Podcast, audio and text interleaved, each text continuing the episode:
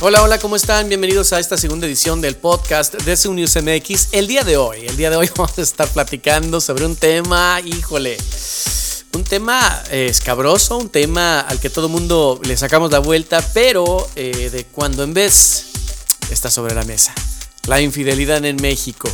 Te voy a dar cifras y datos que, híjole, te pueden llamar mucho la atención, están interesantes. Pero bueno, te invito a que te quedes conmigo y sobre todo te invito a que te suscribas a este podcast eh, y de esta manera comenzamos. Esto es Zoom News MX, el podcast. Bienvenido a Zoom News MX. Bienvenido. El podcast. El podcast. Ahora en Spotify, donde podrás escuchar opiniones, enfoques, entrevistas, y mucho, mucho más. Suscríbete, Suscríbete para que no te pierdas nuestros próximos episodios. Sin más preámbulo. Abróchate el cinturón, porque vamos a comenzar. Zoom News MX, el enfoque de la noticia. Music Inspires Life. Bueno, pues ya regresamos. Eh, pues resulta que hay una plataforma. Ya ves que hay eh, páginas que se dedican a esto de eh, las citas y todo eso, ¿no? pagas ahí una membresía y ellos te empatan ahí con, con alguna persona, ¿no? Eh, bueno, una de estas páginas es eh, Gliden. Hay muchas, ¿no? Pero una de ellas es Gliden. Y bueno, eh, la plataforma mundial de encuentros extraconyugales, así le llaman, de, encuentros extraconyugales, sea, es para lo que es. y bueno, pues hay una empresa que también es de marketing, se llama Dive, y bueno, ellos decidieron realizar un primer estudio independiente sobre la infidelidad en México para comprender el comportamiento de los infieles. Así que esta es la parte. esta es la parte donde te pones trucha. Bueno, pues resulta que te voy a platicar sobre la metodología del estudio porque pues digo, para que tenga validez y credibilidad, ¿no? Bueno, el estudio exploró las percepciones de los mexicanos en temas de infidelidad, comenzando por la percepción de pareja, eh, tipos de infidelidad y hábitos de los infieles, cómo se comportan y todo esto. Y bueno, esto eh, dio un contexto más amplio, obviamente, eh, para la gente que sobre este comportamiento o fenómeno social, vamos a decir, el cuerno, que es ya cultural y psicológico, ¿no?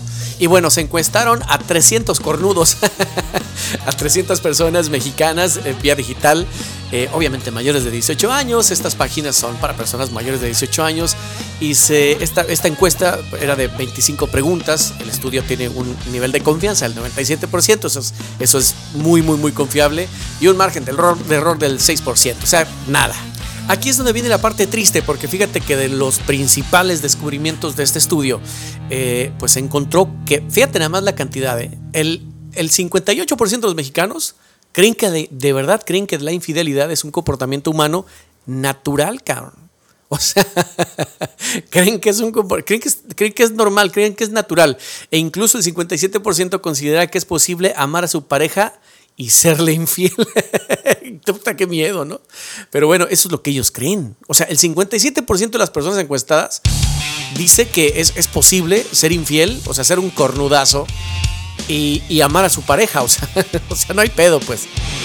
Ahora, de acuerdo con los expertos, los, los buenos en estos temas, la infidelidad es percibida como la ruptura al acuerdo afectivo o sexual entre dos personas, ya sea de manera casual o continua, y comprende una serie de actividades que incluyen, bueno, digo, una en el gran, en el extenso abanico del cornudo, pues es, imagínate, tener una aventura, una relación extramarital, este, eh, eh, tener relaciones sexuales, este, oral, besos, caricias, conexiones emocionales. Esta, esta es la que más, según estudios, la que más eh, duele, duele a la, a, la, a, la, a la, mujer, ¿no? Una conexión emocional, porque pudiera ser físico y, y, no emocional y no hay, no hay tanta, o sea, sí hay problema, pero no tanto, ¿no?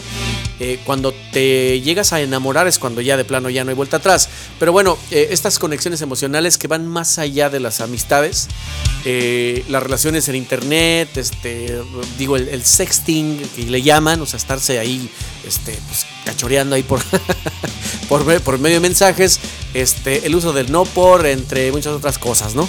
Ahora hay novedades en estos temas, ¿eh? Hay una nueva concepto, un nuevo concepto que se llama infidelidad digital.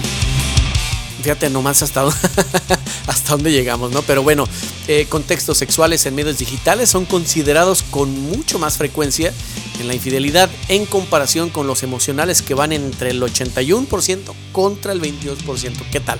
O sea, es muy común. Para los mexicanos la acción que se considera como infidelidad digital consiste en actividades de enviar, recibir fotos acá pues, cachondas, ¿no? Eh, sugerentes, vamos, vamos, para que no se vea tan feo.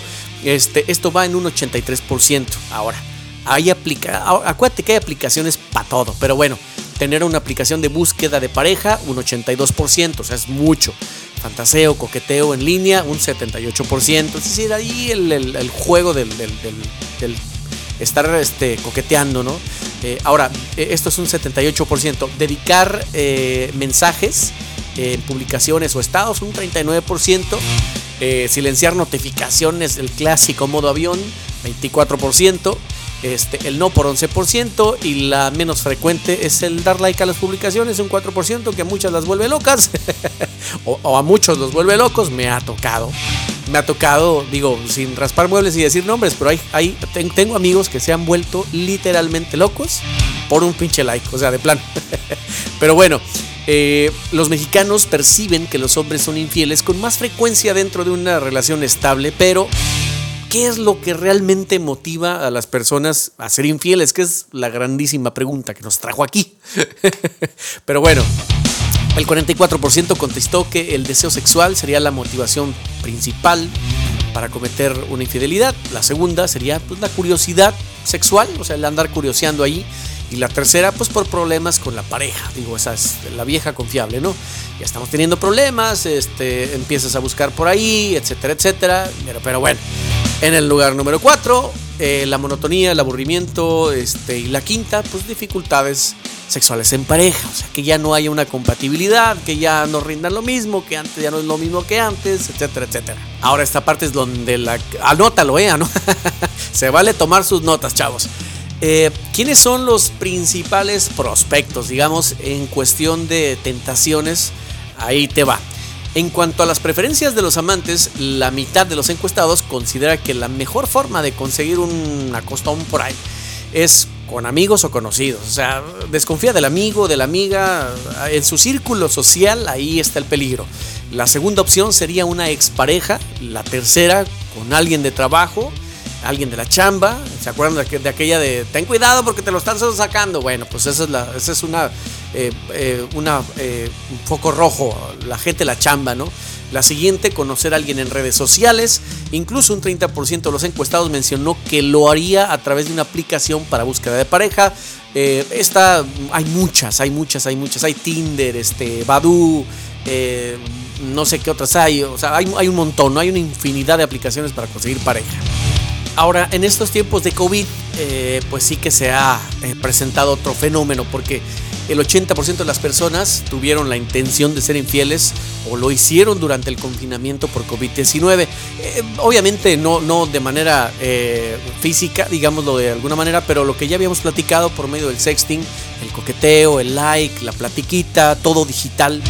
Eh, y bueno, un 33% de los mexicanos declararon que su perspectiva de pareja había cambiado durante este resguardo social y un 26% de los mexicanos solo tuvieron la intención de cometerla, es decir, sí tuvieron la intención, a lo mejor no se dio la oportunidad, pero eh, sí lo pensaron.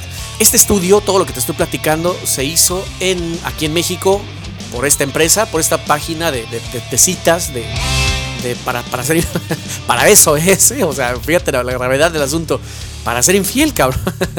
Esto se hizo en diciembre, en diciembre del 2020. ¿Qué te parece? Pero bueno, de esta manera llegamos al final de este podcast. Gracias por haber estado por aquí conmigo.